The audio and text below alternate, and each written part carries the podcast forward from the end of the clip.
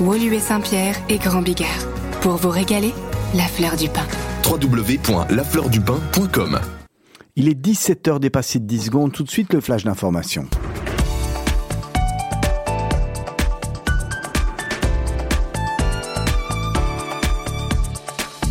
Bonjour à toutes et à tous, vous êtes bien sur Radio Judaïka, il est 17h et c'est l'heure de vos informations de ce mercredi 7 décembre 2022.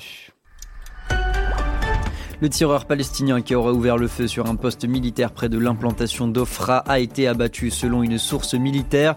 L'homme a été poursuivi par les troupes dans une ville palestinienne voisine après avoir fui la scène. Des images circulant en ligne montrent l'homme allongé sur le sol à côté d'un fusil de chasse. Le tireur présumé a été nommé par les médias palestiniens comme étant un Mojahed al-Najjar, anciennement emprisonné par Israël. Plus tôt, l'armée israélienne a déclaré que les troupes fouillaient la zone à la recherche de suspects. Politique israélienne, des détails sont apparus aujourd'hui concernant le blitz législatif prévu par le futur Premier ministre Benjamin Netanyahou avant que son gouvernement ne soit assermenté. Les médias hébraïques ont rapporté que le parti Likoud de Benjamin Netanyahou prévoit de former deux communiqués, euh, chacun euh, dirigé par un législateur du parti. L'un des comités, qui sera dirigé par Shlomo Kari, supervisera un changement de loi visant à permettre au chef du parti chasse Harry euh, Derry d'occuper un poste de ministre malgré sa récente condamnation pour fraude fiscale ainsi qu'une législation permettant au chef du parti de droite nationaliste du sionisme religieux Bezalel Smotrich de prendre le contrôle d'organes civils dotés de pouvoirs étendus sur la Judée-Samarie. En Allemagne, des milliers de policiers ont mené une série de raids dans une grande partie de l'Allemagne contre des extrémistes d'extrême droite présumés qui auraient cherché à renverser l'État par un coup d'État armé. Les procureurs fédéraux ont déclaré que quelques 3000 agents ont mené des perquisitions dans 130 sites dans 11 des 16 États allemands contre des adhérents du mouvement citoyen du Reich. Certains membres de ce groupe rejettent la constitution allemande de l'après-guerre et ont appelé au renversement du gouvernement. Et enfin en Belgique, cinq accusés au procès des attentats du 22 mars 2016 à Bruxelles et Zaventem ont décidé de quitter la salle d'audience au troisième jour du procès d'assises. Ils protestent contre leurs conditions de transfert depuis la prison vers le bâtiment Justicia à Rennes. Les cinq personnes qui ont quitté la pièce sont Mohamed Abrini, Osama Krayem, Salah Abdeslam, Sofiane Ayari et Ali El Haddad Assoufi. Au début de l'audience, Ali El Haddad Assoufi a déclaré, je cite, se sentir humilié. Il a également dénoncé la présence de caméras dans les toilettes. C'est la fin de ces informations. Je vous retrouve à 18h pour le grand journal de la rédaction. Tout de suite, c'est votre émission Mythe de Boss en compagnie d'Olivier Sokolski et Serge Bézère qui aujourd'hui reçoivent Raphaël Abou, CEO de Allium.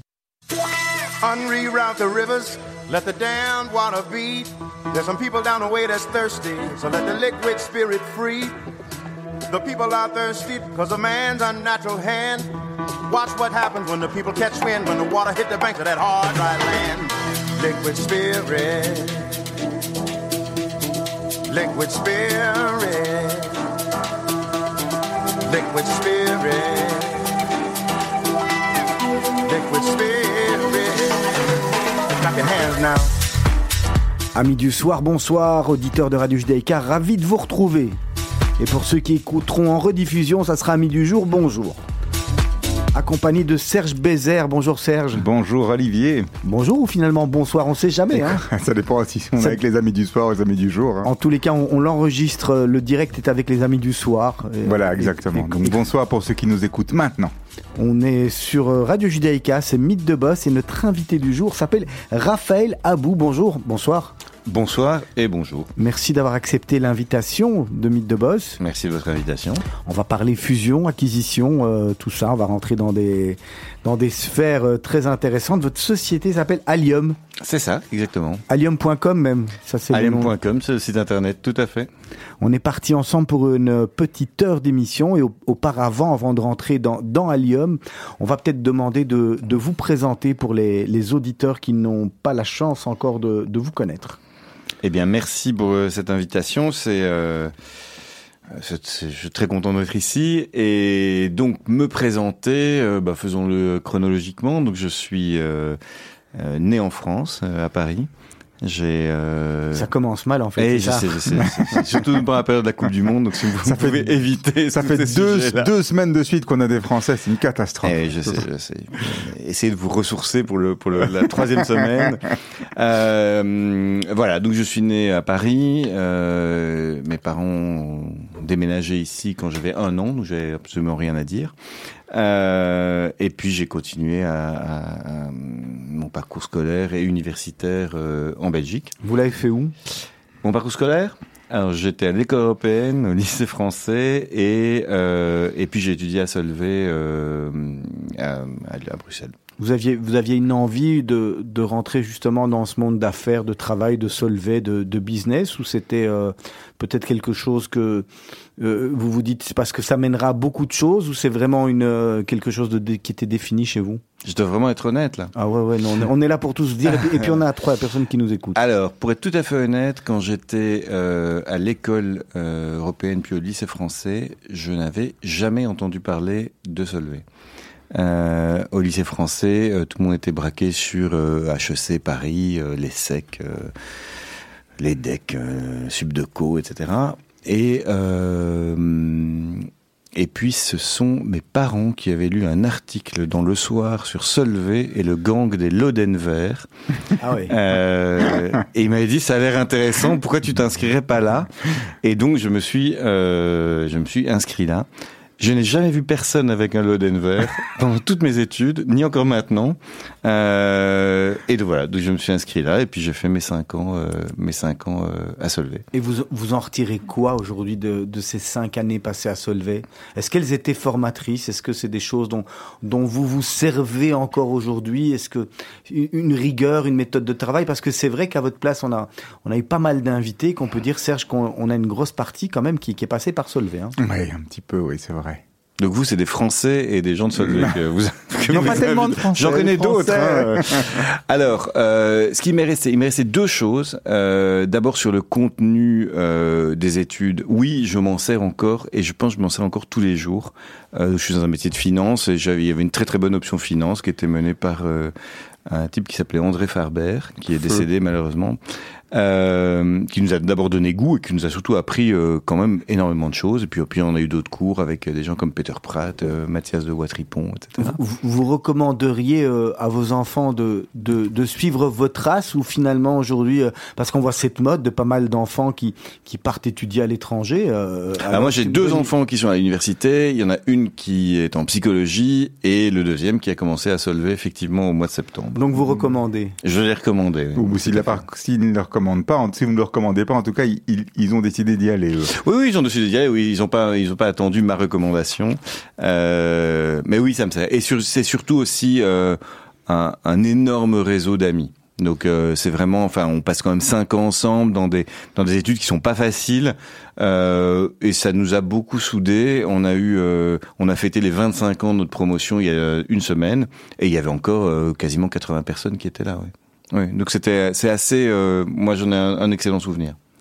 Alors, vous sortez de Solvay et vous partez euh, par vents et par vent et vous partez vers vers quels horizons?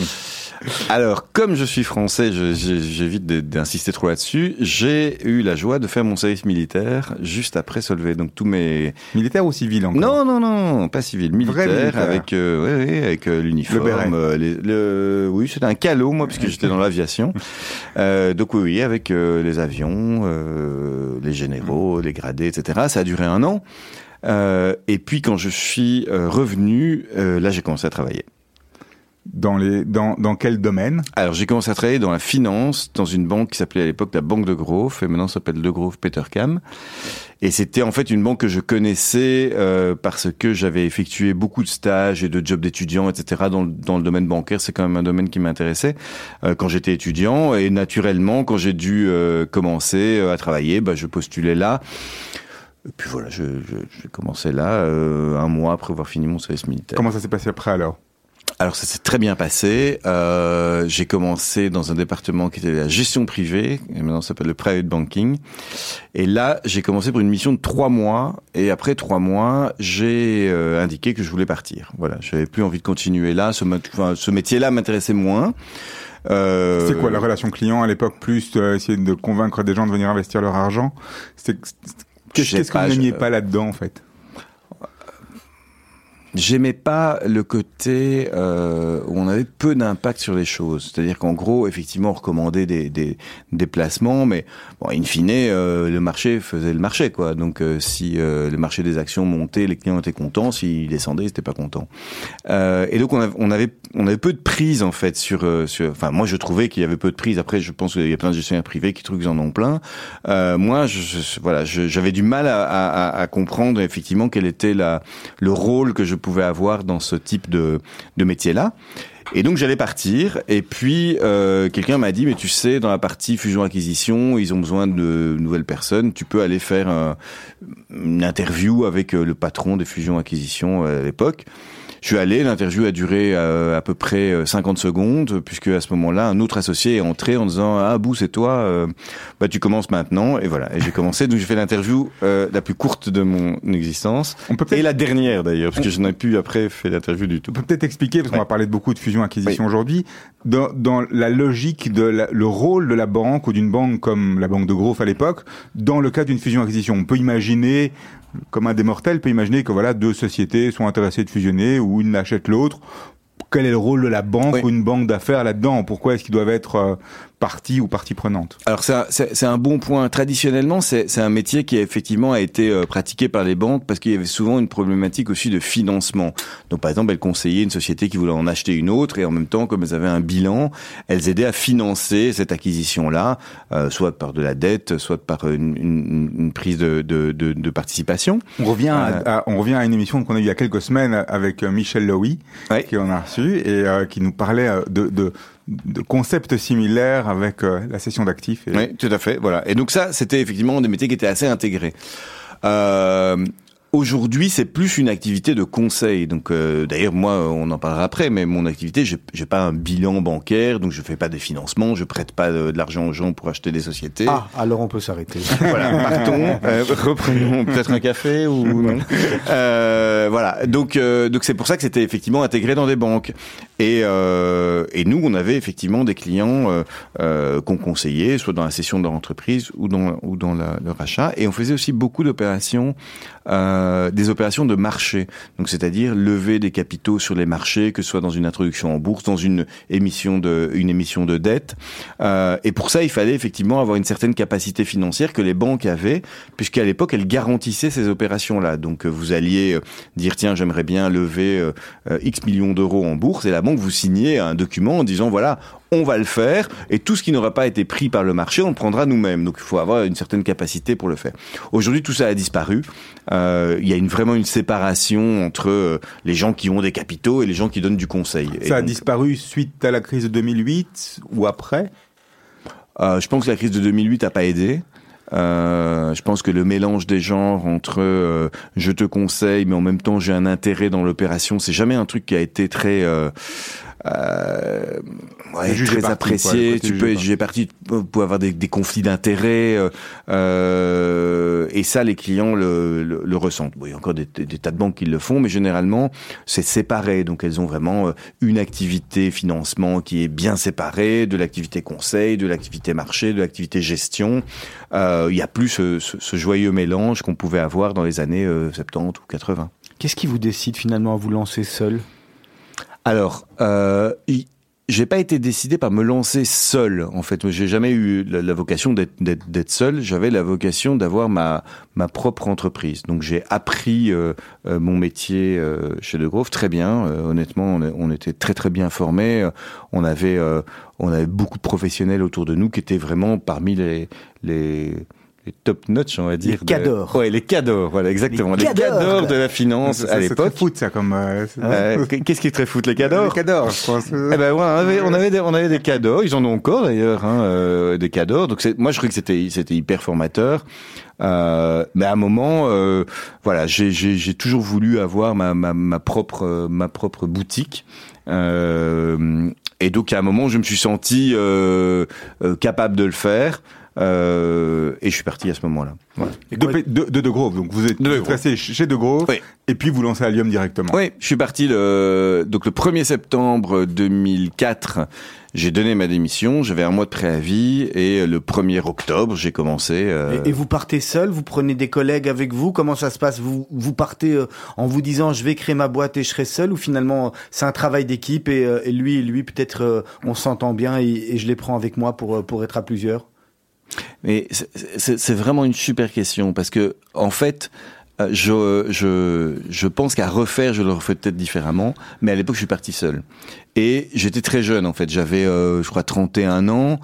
Euh, donc j'avais pas la capacité d'embarquer avec moi. J'étais le plus jeune en fait du groupe dans lequel je travaillais quasiment, et donc j'avais pas la capacité d'embarquer avec moi des types qui avaient euh, 10 ans ou 15 ans de de, de, de, carrière derrière eux, qui étaient euh, euh, bien installés, qui avaient leurs clients, leurs stock options, euh, leur salaire, etc. Moi, je suis parti vraiment en me disant bon, on verra bien comment ça se passe, quoi. Mais à l'époque, non, je suis parti, je suis parti seul, parce que voilà, c'est mis comme ça. Raphaël Abou, la société s'appelle Allium. On va marquer une première pause musicale. Vous nous avez sélectionné plein de morceaux. hein. Je crois que j'en ai vu passer 3-4. On, en- on en a gardé deux. Il y a Renaud Lesbéton et alors on a Sugarman Sixto Rodriguez. Ouais. Alors vous nous expliquez euh, par lequel on commence et puis surtout Ah ben, pourquoi. on commence par Sixto Rodriguez. Vous nous expliquez pourquoi? Alors Sixto Rodriguez, c'est vraiment une histoire. C'est euh, c'est un, c'est un artiste qui a eu euh, qui, a, fait deux albums euh, dans les années 70, au début des années 70, qui ont eu un petit succès. Et puis il est tombé dans l'inconnu complet. Et il s'est rendu compte, 15 ans ou 20 ans plus tard, que en Afrique du Sud, il était une star sans le savoir. Voilà. Donc en fait, en Afrique du Sud, ces, ces chansons étaient devenues des hymnes contre l'apartheid et il ne le savait pas. Et ce sont des gens d'Afrique du Sud qui l'ont retrouvé, qui ont fait un reportage sur lui. Ce reportage a eu un Oscar et a relancé sa carrière en 1998. Donc on était quasiment 30 ans plus tard. Et puis avec euh, ça, il a refait des tournées et puis malheureusement il est retombé dans des addictions, etc. Donc c'est c'est vraiment un parcours euh, très très intéressant. Allez, super. On va se retrouver. On a coupé la, la, la chanson. On, va- on- on la remet à zéro. On va se retrouver d'ici quelques instants pour avoir la suite de Mythe de Boss. Sugar man, won't you hurry? Cause I'm tired of these scenes. For a blue coin, won't you bring back all those colors to my dreams? Silver magic ships you carry, jumpers, coke, sweet Mary Jane. Sugar man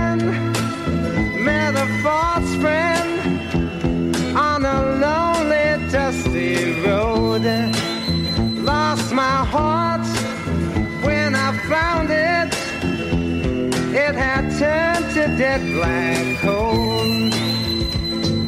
Silver magic ships you carry, jumpers, coke, sweet Mary Jane.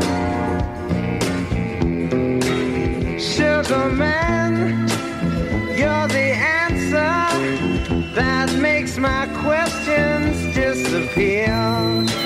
Sugar man, cause I'm weary those double games I hear.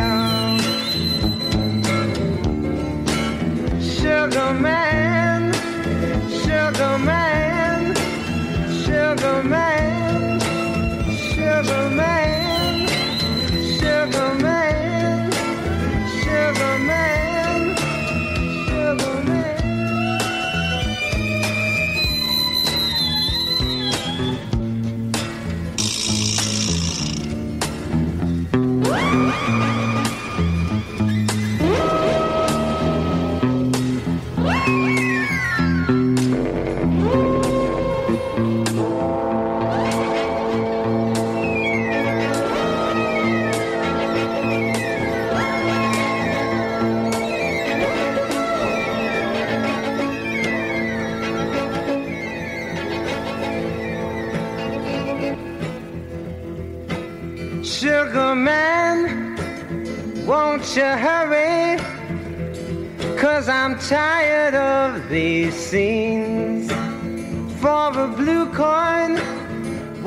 You bring back all those colors to my dreams?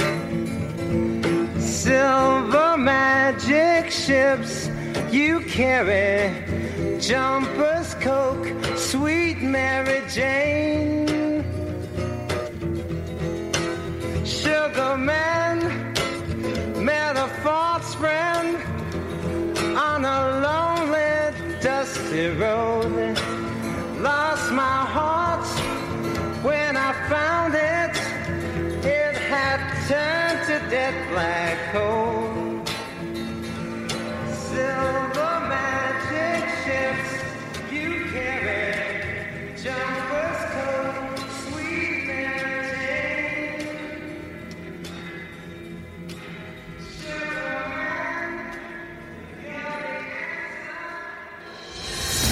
Meet the Boss avec Olivier Sokolski et Serge Bézère.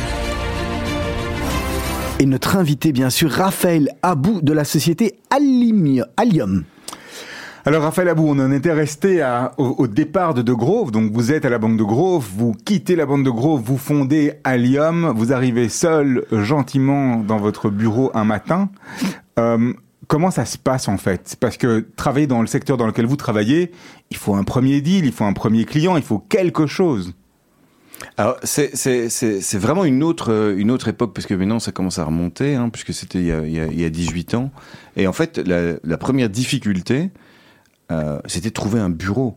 C'est-à-dire qu'il n'y avait pas d'espace euh, de coworking euh, comme il y a maintenant où effectivement on s'installe, on ouvre son ordinateur et c'est parti. Là il y avait rien et donc je cherchais un local. Et trouver un local pour quelqu'un tout seul, euh, c'était quasiment impossible. Donc j'avais visité quelques arrière-boutiques de boucherie, euh, des, euh, des premiers étages de boulangerie, et ça ça marchait pas quoi. Ça ça, ça se faisait pas. Euh, euh, on peut pas recevoir dignement euh, des, des clients ou des prospects là-dedans. Et puis j'ai eu de la chance. euh, Quelqu'un m'a présenté euh, un, un avocat qui avait lui-même euh, lancé son bureau, euh, Benjamin Abercorn pour pas le citer, et il m'a proposé euh, de partager une salle de réunion qu'il avait. Il m'a dit, écoute, tu peux te mettre là en attendant d'avoir de la place. Et puis après un mois, euh, il devait lui-même déménager. Il m'a dit, voilà, si tu veux, avec mon cabinet, il avait formé déjà un petit cabinet, ils étaient déjà trois ou quatre. Euh, on va prendre un espace et si tu euh, si tu viens avec nous, ben tu prends la moitié, on prend la moitié. Je lui dis écoute la moitié c'est quand même beaucoup pour moi. Il me dit oh c'est pas grave, tu dois être ambitieux. Donc j'ai été ambitieux et effectivement j'ai eu pendant tout un temps un bureau qui faisait 150 mètres carrés où il y avait une table, la mienne et euh, un terrain de foot devant pour euh, que mes clients puissent s'amuser. Mais les avocats Euh, avaient leurs espaces. Ah oui, ils avaient c'est si- pareil. Donc ils avaient avaient- vraiment un plateau, à coupé en deux. Ils avaient leur espace où ils étaient, j'avais très bien aménagé ça avec des cloisons et tout. Et moi, j'avais pas d'argent pour faire des cloisons, et donc j'avais une porte, une chaise euh, et une table, euh, voilà, et un téléphone. Et puis, euh, et puis, ben voilà. Et puis on commence à chercher des clients. Quoi. On se sent seul à ce moment-là? Euh, non, on se sent libre surtout. Euh, Il y a un sentiment euh, qui est assez, enfin moi je trouvais assez, en anglais on dirait exhilarating, exaltant. Ah, c'était des très très belles années. Oui, on se sent vraiment. Oui, on se, alors on se sent seul parce qu'il y, a- il y a beaucoup de choses qu'on fait, qu'on faisait avant sous la supervision d'un collègue, d'un boss, voilà. Et puis tout d'un coup, on se met à le faire soi-même, quoi. Avec plein de confiance en vous quand même. Alors on a intérêt effectivement à une sérieuse dose de confiance en soi. oui. Mais alors on commence par quoi? Comment ça fonctionne? Vous commencez, vous partez. euh, Comment est-ce qu'on trouve ce premier client? Alors, euh, comment est-ce qu'on trouve ce premier client? Ben, On commence déjà par le chercher. Euh, donc à l'époque, il n'y avait pas beaucoup de réseaux sociaux, enfin ça marchait pas très bien. Je crois que LinkedIn, il devait y avoir 100 000 personnes dessus dans le monde. Euh, ben, donc on commence à rencontrer des gens. Et euh, surtout à, euh, à essayer que les notre, notre réseau, quelque part, nous identifie pour ce qu'on sait faire. Et donc, on doit très vite choisir. Donc, on peut pas dire, je vais faire des fusions-acquisitions et euh, de l'expertise comptable et de la fiscalité et je ne sais quoi. Parce qu'à ce moment-là, on a une image qui est beaucoup trop vague. Et donc, les gens ne, ne, ne pensent pas à vous quand ils ont besoin du service que vous pouvez rendre. Et l'idée, c'est de chaque fois essayer de se mettre ce qu'on appelle top of mind et que les gens se disent bon ben voilà j'ai une entreprise de telle taille euh, je vais aller parler à Raphaël à l'époque hein, je peux parler au singulier parce que j'étais tout seul euh, et c'est comme ça qu'on commence. Euh, Et, et- c'est resté ça quelque part parce qu'aujourd'hui Allium est encore toujours associé à cette notion de fusion d'acquisition, de, de rachat, de cession d'entreprises, d'entreprises qui sont pas des multinationales, euh, donc à taille, on va dire des, PME ou à taille humaine, dans un marché local? C'est ça votre marque de fabrique aujourd'hui? C'est qu'est-ce qui vous caractérise encore? Alors, je pense que après vous évoluez. Donc, c'est-à-dire qu'au début, on, on, doit comprendre ce que vous faites, et je trouve que c'est très important que, que les gens vous identifient bien pour ce que vous faites et pour ce que vous savez faire.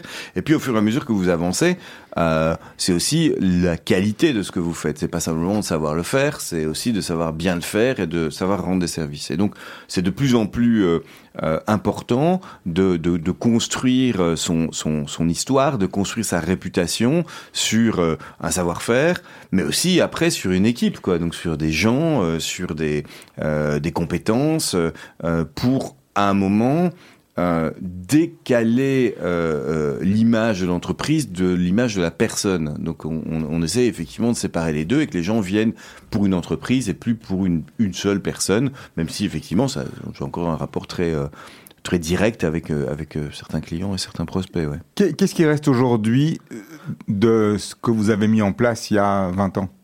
Qu'est-ce qui reste oh bah, Il reste quand même l'entreprise. Mais, dans, la, dans, la, logique, dans la logique, les produits, les services, l'approche, qu'est-ce qu'est-ce qui n'a pas évolué? Alors, ce qui a, ce qui a, alors, euh, juste, ce qui a évolué, c'est que euh, on a commencé. Donc, au début, vous avez effectivement euh, plutôt des dossiers difficiles. C'est-à-dire, en gros, des dossiers. Des euh, nanars, ceux que les autres ne veulent pas? Ouais, voilà. Moi, j'aime pas dire nanars parce que j'ai toujours beaucoup de respect pour les gens qui les, qui les portent, euh, mais des dossiers à problème, quoi. Donc des, des sociétés qui sont euh, au bord du gouffre, des gens qui ont cherché de l'argent parce qu'ils voulaient lever des fonds et qui n'ont pas réussi, des sociétés qui ont été cotées en bourse mais ils savent pas très bien pourquoi. Donc au début, effectivement, on a des dossiers plus compliqués, plus petits aussi.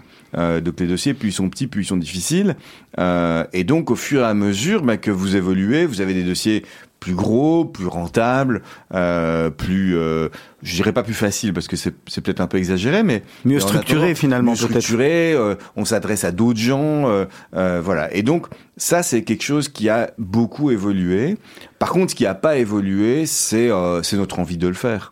on a bon, maintenant on a une équipe et voilà, on a, on a toujours envie de faire ce qu'on fait, quoi. C'est voilà, c'est quelque chose qui reste. Il y, a, des grandes familles qu'on pourrait identifier parmi vos, vos clients, des, des spécialités que vous avez?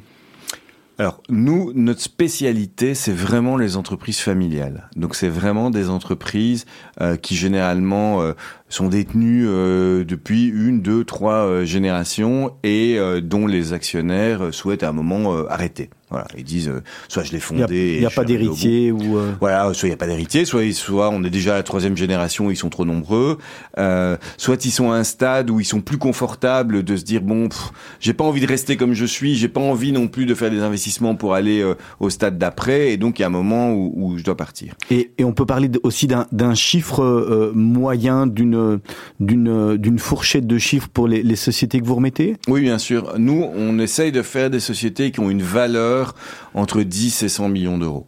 Voilà, ça c'est un peu large, c'est un peu large comme fourchette, mais ça veut dire en gros des entreprises qui font entre 10 et 100 millions d'euros de chiffre d'affaires. Si j'essaie de, de, ça veut dire que si demain il y a la petite PME du coin, je, dis un exemple, hein, qui est le petit épicier euh, de derrière le coin qui veut remettre son affaire, celui-là il s'adresse, il s'adresse pas chez vous. Alors moi, j'ai toujours aimé les entrepreneurs. Donc, euh, j'ai toujours, euh, bah, je suis entrepreneur moi-même, et, et c'est toujours des, des, une catégorie de gens pour lesquels j'ai énormément d'empathie. Mais évidemment, je peux plus m'en occuper euh, au sein de, de, de, de, mon entreprise parce qu'effectivement, c'est souvent des dossiers qui sont trop petits et sur lesquels on a du mal à trouver de la rentabilité, tout simplement. Et puis, on a un coup d'opportunité aussi, on ne peut pas tout faire. Et donc, je suis devenu euh, membre et puis maintenant administrateur d'un réseau d'entrepreneurs qui s'appelle le Réseau Entreprendre Bruxelles, REB, euh, et dans lequel on fournit en tant qu'entrepreneur euh, confirmé entre guillemets euh, du conseil à des jeunes sociétés. Euh, et là, je retrouve un peu euh, la fraîcheur entrepreneuriale que, que j'aime bien euh, et sur lesquels je pense qu'on peut euh, on, on, peut avoir de la valeur ajoutée. Vous, vous avez aussi vous envie d'investir ou finalement c'est pas déontologique ou si on a une si on peut dire s'il y, y, a quelque chose qui qui vous sensibilise, s'il y a une belle pépite qui passe, vous, vous pouvez vous dire tiens dans celle-là j'irai quand même bien faire un tour aussi. Eh bien, je ne l'ai jamais fait. jamais. Euh, c'est- un peu comme ce qu'on disait au, au, au, au début de l'entretien. Euh, je suis pas, je, je- voilà, c'est- pas mon truc. euh, C'est un autre euh, métier. C'est c'est peut-être pas même pas un métier, mais le, le, le fait d'investir et puis se dire bon ben voilà maintenant l'argent va travailler tout seul ou, euh, ou travailler par d'autres, c'est- moins mon. moins Même si quelque truc. part, pour bien vendre une entreprise ou bien la faire connaître, il faut être convaincu. Vous devez être convaincu du produit, entre guillemets. Si on vient chez je, vous. je veux très bien être convaincu du produit. Il y a des, il y a des tas d'entreprises dans lesquelles, effectivement, euh, ré- rétrospectivement, si j'aurais adoré investir dedans, j'aurais gagné plein d'argent et tout ça. Mais c'est pas ça qui me motive. Je, je préfère passer euh, euh, deux heures avec un entrepreneur pour revoir son business plan, la manière dont il va aborder des investisseurs, etc. que d'investir moi-même euh, dedans. Voilà, je sais, c'est peut-être un tort, et je devrais peut-être en parler à mon psy, mais euh, mais voilà. Alors, co- com- comment ça se passe quand on fait appel à vos services? Comment c'est quoi le de, de, de, de la de la première minute, j'ai envie de dire, jusqu'au deal signé, les quelques grandes étapes du, euh, du processus? Alors la, la, la première grande étape, et c'est effectivement, c'est de, de, de franchir la porte. Donc euh, souvent, on a, on, a, on, on- a des gens qui ont mis beaucoup de temps à se décider à céder l'entreprise familiale parce que euh, voilà, ils ont, il y en a qui changent d'avis d'ailleurs en cours de, en- en cours de route. Hein. Euh, et puis après, voilà, on essaye de comprendre euh, bah, quel est l'objet. Hein, donc, euh, euh, qu'est-ce qu'ils veulent vendre? Est-ce que c'est une entreprise qui fonctionne bien? Est-ce que c'est une entreprise qui a, qui a des problèmes? Est-ce que c'est une entreprise qui peut être euh, en- entre guillemets euh, vendable hein, Parce qu'il y en a qui sont pas vendables. Et là, vous avez vos critères. J'imagine il y a un ensemble de une, une espèce de liste de critères qui vous permettent de très vite dire ça, ça passe ou ça casse. Oui. Alors on connaît bien le marché, c'est-à-dire en, en gros on sait bien quelles sont les entreprises qui sont euh, euh, à l'achat, euh, quels sont les fonds d'investissement qui sont à l'achat, et donc ça nous permet quand même, c'est un peu notre métier de de- d'intermédiaire quelque part, hein, de, de, de, de connaître le marché sur lequel on est, et ça. On, on- on arrive assez vite à se faire une idée de euh, euh, est-ce que euh, on, on peut avoir un succès dans cette entre, dans cette dans cette session là ou, euh, ou pas. Ensuite, euh, bah voilà, ensuite on doit se mettre d'accord sur à quelles conditions on va le faire, et puis on démarre. On démarre, ça veut dire qu'on va présenter euh, euh, l'entreprise euh, qu'on est en train de, de, de, de- de céder. On va la présenter à toute une série de d'acquéreurs potentiels qu'on a identifiés, dont on a parlé avec le, le, le, le client, voilà, parce qu'il y en a certains qui, qui, qui sont moins compatibles que d'autres. Euh, et puis on va on va on va essayer de, de, de susciter de ces acquéreurs potentiels. C'est vous qui vous occupez de donc de, vous vous allez donc à la fois sur la sélection, la valorisation aussi. J'imagine que y avoir des gens qui imaginent qui, qui ima- imaginent que leur société vaut beaucoup plus que ce qu'elle vaut réellement. C'est une discussion qu'on a très très très très tôt évidemment. Hein. On l'a en amont parce que si on a effectivement quelqu'un qui pense qu'il peut vendre sa société euh, 200 millions et que nous on estime que ça vaut 20, euh, bah on préfère lui dire tout de suite. Donc euh, en général, euh, on a on a une approche assez, je crois assez rationnelle et et on arrive très très rapidement à une sorte de consensus avec le client sur les objectifs qu'on peut se qu'on peut se fixer. Euh, et puis après on fait le job quoi. Donc c'est-à-dire après La euh, présentation, va- présentation de on va- l'entreprise, la révision des on- chiffres. quand, quand on dit on va dans le marché pour pour chercher un acquéreur, on va pas appeler juste de personnes qu'on connaît. Donc il y a vraiment un processus qui est assez long, qui est assez enfin qui est assez qui est assez ardu, qui est, qui est, qui est large.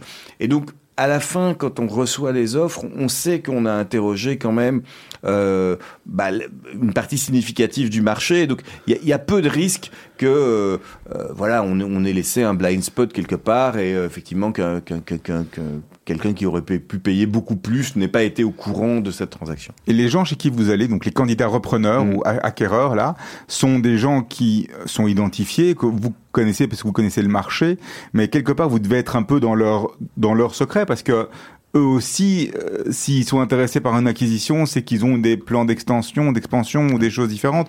Comment est-ce comment est-ce que vous pouvez aujourd'hui savoir que ah ben tiens là il y a un gars qui veut vendre ce type d'activité, je sais que lui il cherche ce Mm. type d'activité. Alors, ça fait partie de notre job. Hein. Donc, on, on- on rencontre énormément euh, de, de, de, de gens, d'acquéreurs euh, potentiels. Donc, on en reçoit à peu près... je crois qu'on doit être à 2, 3, euh, parfois 4 par semaine, euh, qui viennent nous expliquer, voilà, euh, le type de société que j'aimerais bien acheter. euh, voilà, ça c'est une, une première source.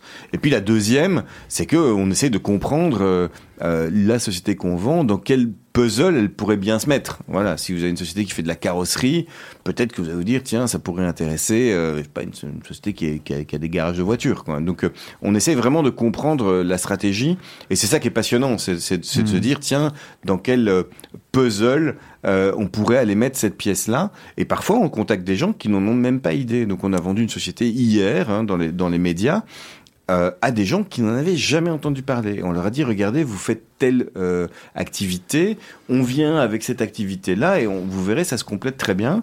Et ça, c'est un peu le... Ouais, c'est le sentiment assez euh, gratifiant de ce métier-là. C'est quoi, à- C'est quoi le deal d'hier? Euh, bah, il encore en public, ah, donc on en parlera, On en euh, parlera dans les commentaires du, euh, du podcast. Raphaël Abou, est-ce qu'il y a des secteurs aujourd'hui qui sont plus porteurs que d'autres? Est-ce qu'il y a des entreprises, euh, des, des familles que, que vous avez facile à vendre euh, où vous, vous rentrez l'entreprise, vous dites, oh, celle-là, elle va pas rester longtemps, euh, le secteur est bon? Oui. Alors, les secteurs qui sont bons, euh, c'est essentiellement ce qui est lié à la transformation digitale. Donc, euh, on sait aujourd'hui qu'il y a effectivement un énorme chantier de transformation digitale. Prenez, Euh, Donnez-nous un exemple qui bah, soit un un peu concret pour les auditeurs. euh, qui est concret, euh, qui a été vendu euh, il y a. euh, alors c'est pas nous qui l'avons fait, donc on est tout à fait euh, libre ça. Une société qui s'appelle Tobania, hein, qui est une société informatique euh, flamande. À peu près, je crois qu'il y avait euh, 400 ou 500 consultants. Euh, voilà, c'est des gens qui ont des missions euh, de consulting euh, dans des entreprises pour transformer, par exemple, un- implémenter un nouveau software, euh, euh, implémenter euh, euh, une nouvelle manière de travailler. Euh, ça, c'est extrêmement euh, bankable. Là, vous savez que ça va rentrer, Ouais, que ça là, sortira. ça va, ça euh, va sortir. Après, il y a ça, il y a tout ce qui est effectivement euh, euh, lié à la transformation euh, énergétique. Hein, donc là, on est on est en train maintenant de, de, de travailler sur un projet de, de cession d'une entreprise dans les dans les euh, énergies renouvelables. Ça, ça marche très bien aussi. Il y a beaucoup de il y a beaucoup de demandes. Et puis certains secteurs de niche, on a acheté par exemple, là, parce qu'on est aussi parfois mandaté pour des acquisitions, on a acheté des sociétés dans les compléments alimentaires. C'est des choses qui sont très, euh, euh, je dirais pas à la mode, hein, parce que je pense que c'est vraiment maintenant une tendance. Euh, et des marques euh, connues là-dedans, ça se, ça se, ça se vend bien. on, on vient souvent vous voir de, de l'étranger pour acheter du, du belge, pour acheter de l'entreprise belge? Oui, très souvent. Ça c'est un axe aussi qu'on a, euh, c'est qu'effectivement des gens euh, cherchent euh, des acquisitions en Belgique, par exemple pour compléter un dispositif commercial européen, et ils ont besoin de, ils ont besoin de gens pour les aider à ça. Donc par exemple, on a on a travaillé pour c'était Veolia hein, que qu'on voit souvent dans tout ce qui est recyclage et eau, et on a acheté pour eux une société sur le port d'Anvers parce que voilà, ça faisait partie des critères qu'ils cherchaient. C'était aussi dans le dans le nettoyage industriel. Voilà, ça c'est le genre de choses qu'on fait aussi.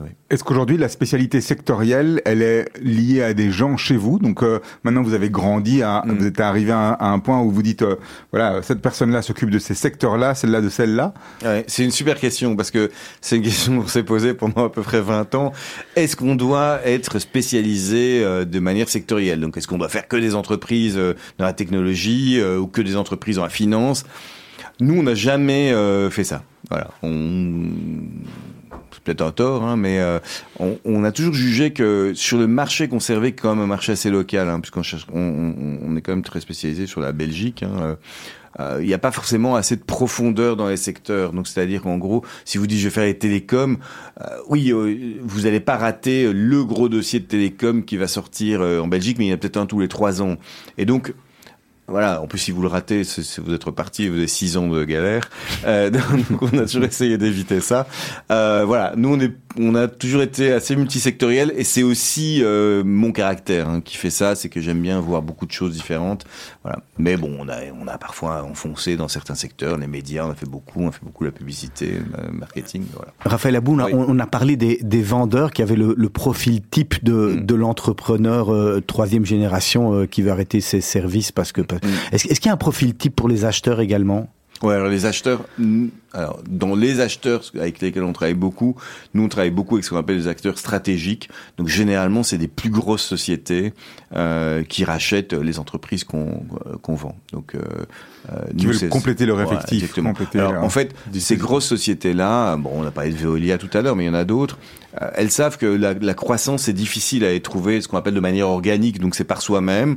Et donc l'activité d'acquisition d'autres entreprises, ça, ça devient vraiment un, un- un vrai business. Et donc, donc en gros, on sait aujourd'hui que pour faire de la croissance, il faut souvent acquérir. Alors on a des belles histoires où ça, on peut le faire sans. Hein. Si on prend une société comme euh, euh, en Wallonie, c'est une boîte qui a une super croissance, elle l'a fait toute seule.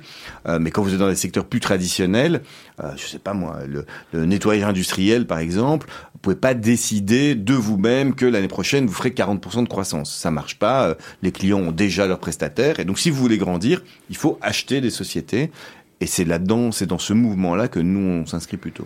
C'est la, limite du marché belge, ça quelque part, parce qu'on dit toujours qu'on cherche à faire des exits. Les gens qui commencent à créer, les, donc entrepreneurs qui commencent leur activité d'entrepreneur, imaginent tout de suite, on les force quelque part, on les pousse à imaginer ce qui se passera dans quelques années, et ils disent, bah nous, la sortie, ce sera une vente, une vente avec c'est encore aujourd'hui ce que les gens recherchent sur le marché.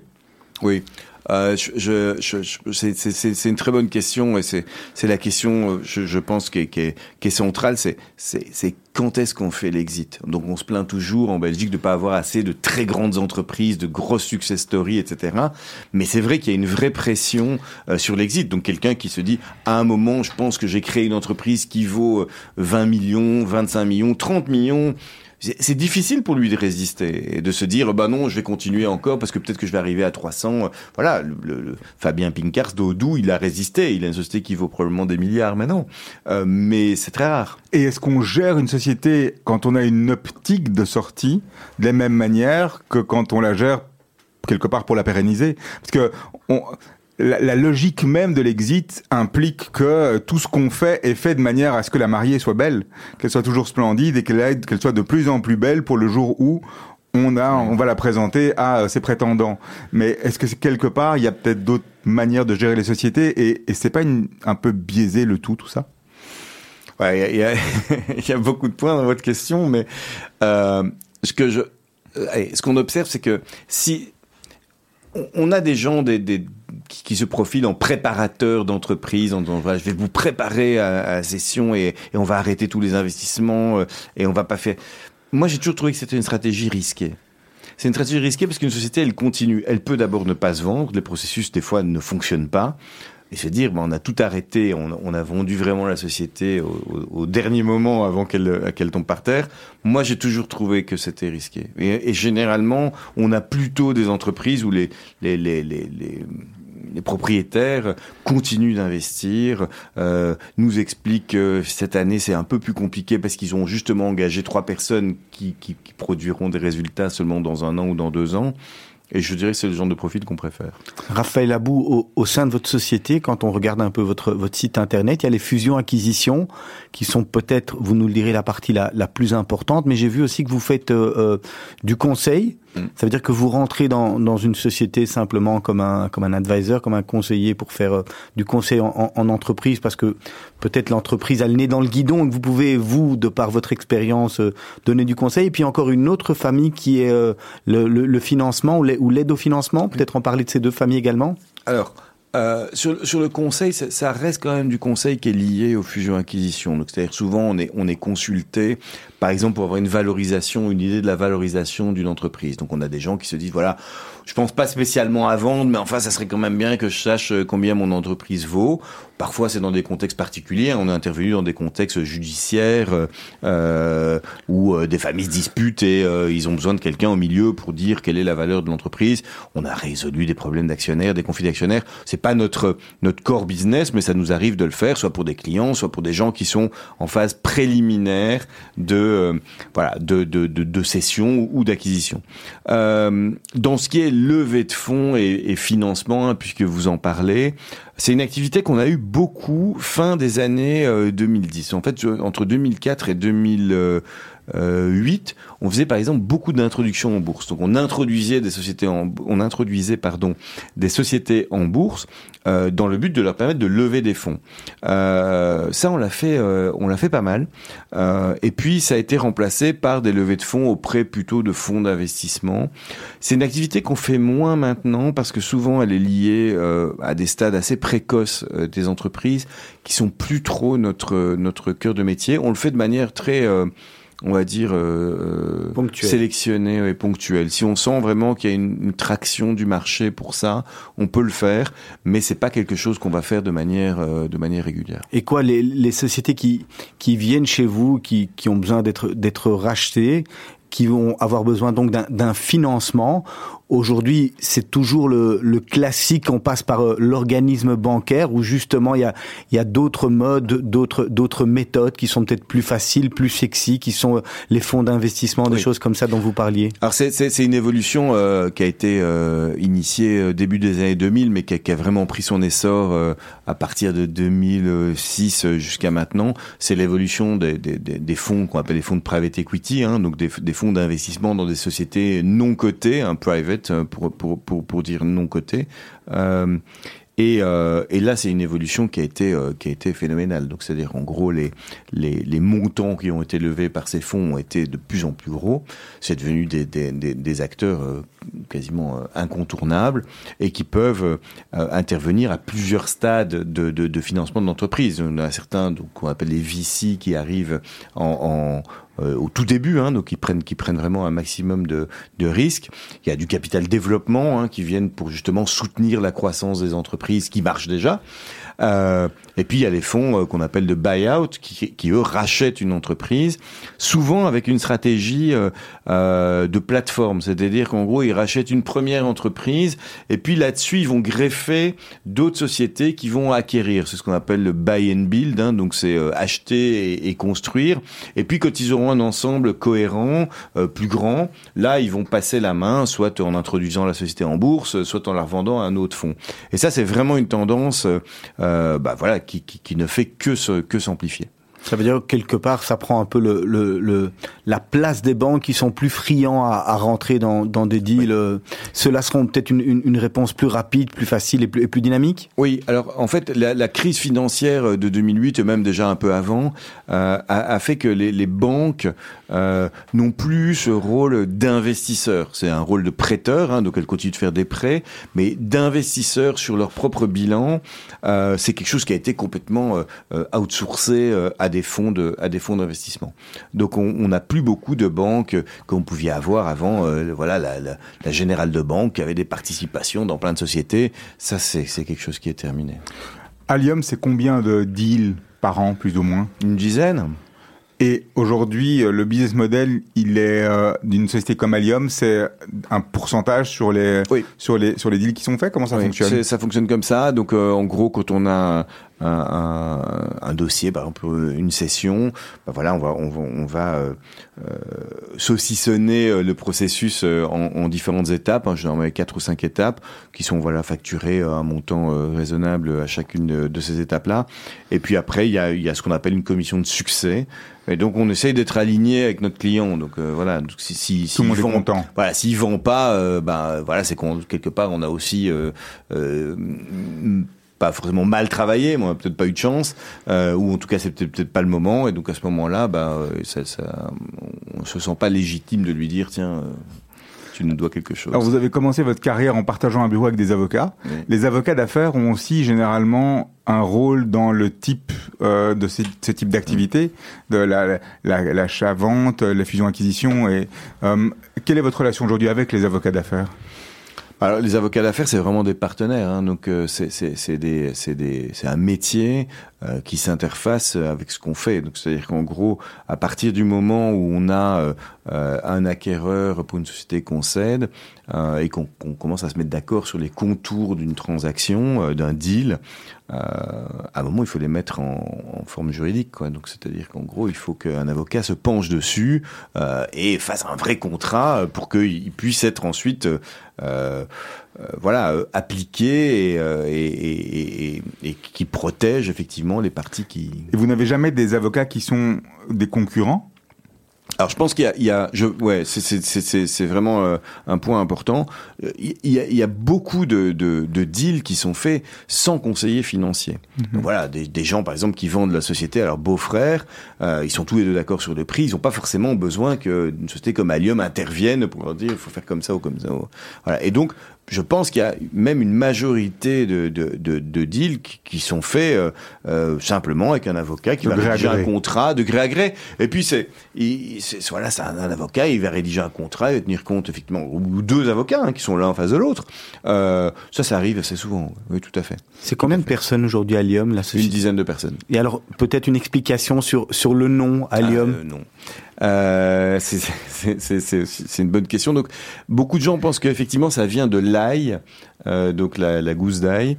Euh, probablement parce qu'ils pensent qu'on a mauvaise haleine. Mais euh, On peut, Mais- dire, on peut dire que non. hein. Voilà, on, peut- je- on est assez loin On est, on on quand moi, même proche. Moi, Non, moi, je, je, je vendrai pas directement. non, non, Voilà. c'est non, donc c'est donc c'est pas du tout ça. Non, c'est parce qu'en fait, on a on a toujours voulu que ce soit un peu une alliance entre le monde de la finance et le monde de de, de l'entrepreneuriat, et on cherchait un un, un, un mot euh, qui, symbolisait un peu les deux, qui pouvait être dit dans plusieurs langues. Et puis je voulais aussi surtout un nom qui commence par un A.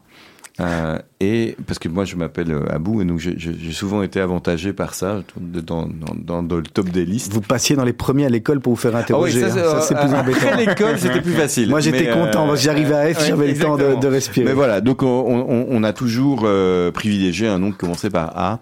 Euh, voilà, et ça nous a aidé une fois ou deux. Alors, av- avant de passer aux questions rapides, on- en allant sur votre site, on a, on, on a la possibilité de faire des, des évaluations de son entreprise, de voir dans quelle mesure déjà son entreprise. Dans les grandes lignes aujourd'hui, deux questions. La première, comment est-ce qu'on valorise une entreprise, mais top, level, rapidement. Et la seconde, qu'est-ce qui a le plus de valeur aujourd'hui dans une entreprise quand on veut la revendre? Parce que on, a souvent tendance à s'imaginer que ce qui est valorisé, c'est des actifs très durs, mais est-ce que parfois les équipes ou autre chose? Bref, qu'est-ce qui a le plus de valeur? Ok. Alors, bon, la première question, qu'est-ce qui fait qu'on, com- comment on valorise une entreprise? Euh, Les trois quarts du temps, c'est quand même sa, sa rentabilité et le, le, le, le cash flow qu'elle dégage. Quoi. On peut appeler ça l'EBITDA, euh, le cash flow, le, tout ce que vous voulez, le résultat, etc. À la fin, c'est quand même souvent un multiple de ça.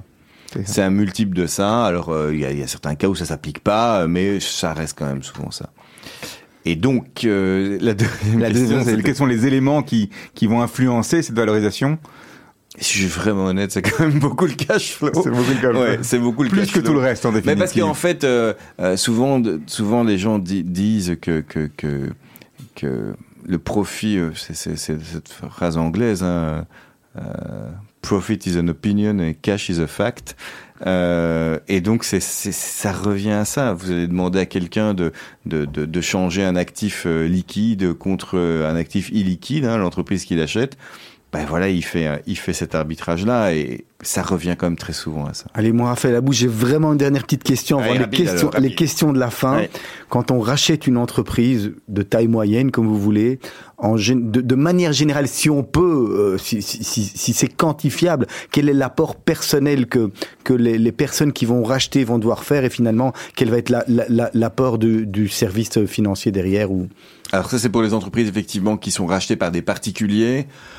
Euh, ça dépend vraiment de la génération de, de, de, de, de cash de la cible hein, qui sont en train d'acheter. Euh, allez, on va dire entre 30 et 50% Ça, c'est le cash qu'il faut apporter.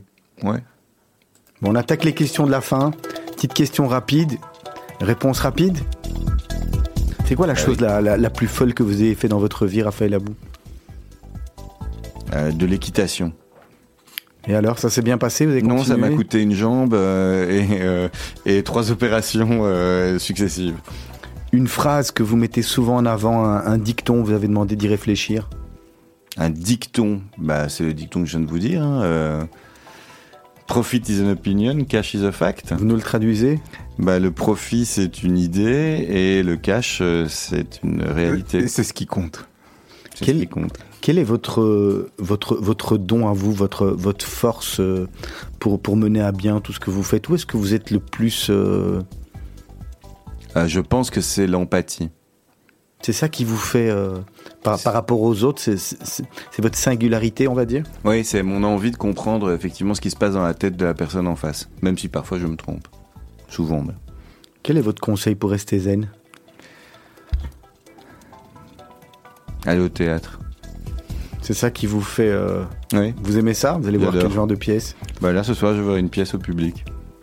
D'accord. Ah oui, avec. euh, c'est quoi le. Charlie Dupont. D'accord, exactement.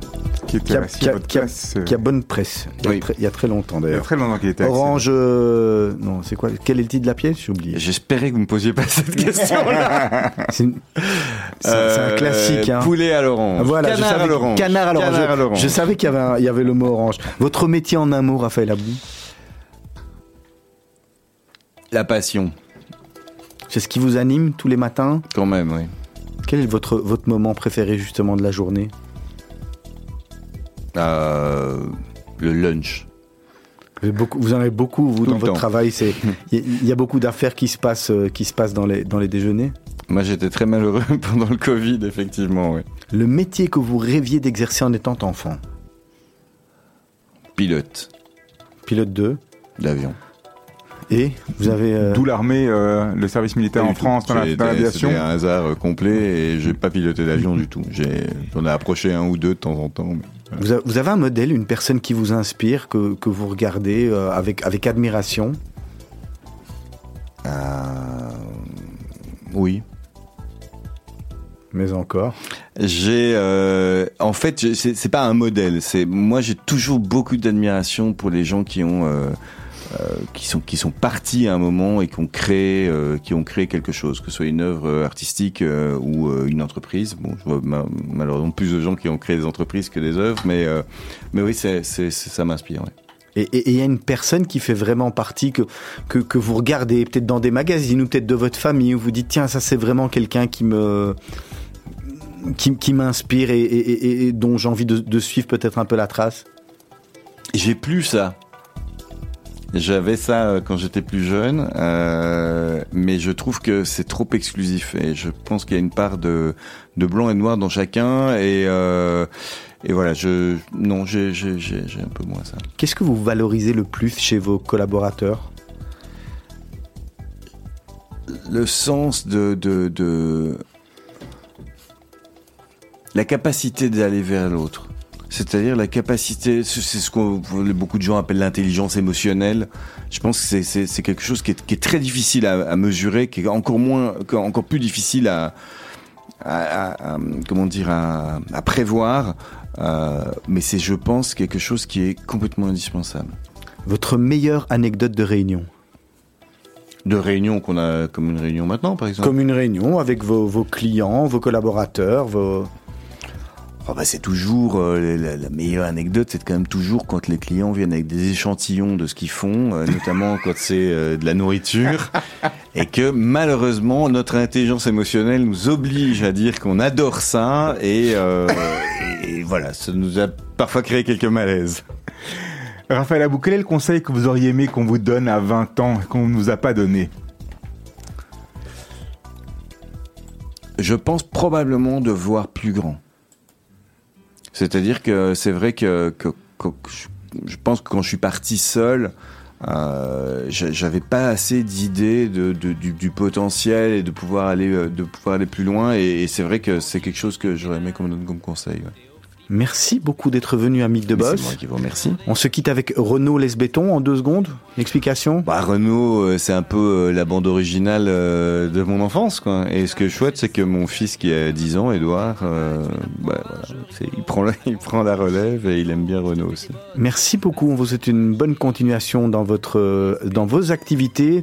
D'ici quelques instants, vous allez retrouver Blaise van der Linden pour le grand journal de Radio Judaïka. Juste après les mots d'Anouk. Et puis on terminera la soirée avec Gersh. Dès demain matin à 7h, vous retrouvez l'équipe de la matinale emmenée par notre rédactrice en chef, Lise Benkemoun et toute son équipe. Et nous, on se retrouve la semaine prochaine, Serge, pour une prochaine. hein. Pour une prochaine, absolument. C'est le nom du, de, de l'invité? Non, c'est une surprise. la surprise à chaque fois. C'est une surprise. En tous les cas, rendez-vous la semaine prochaine. On se rapproche très vite de, de la fin d'année. Merci beaucoup. Bonne soirée. Laisse béton. Il m'a filé une baigne, j'ai filé un marron, m'a filé une châtaigne, j'ai filé mon blouson.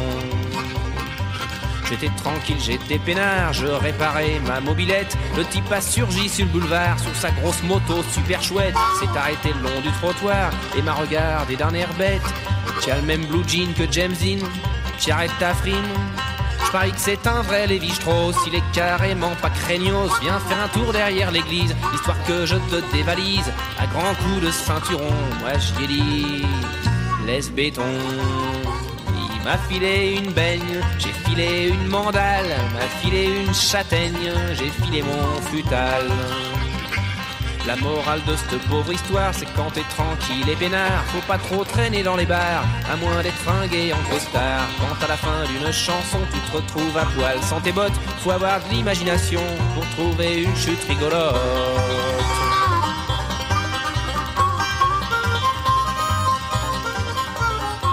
Pour vous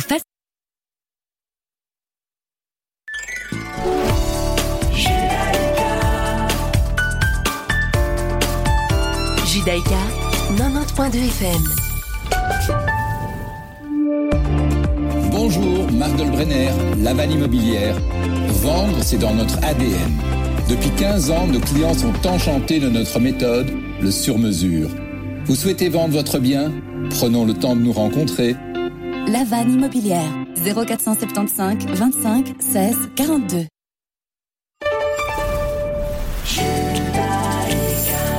Retrouvez-nous sur radiojudaïka.be.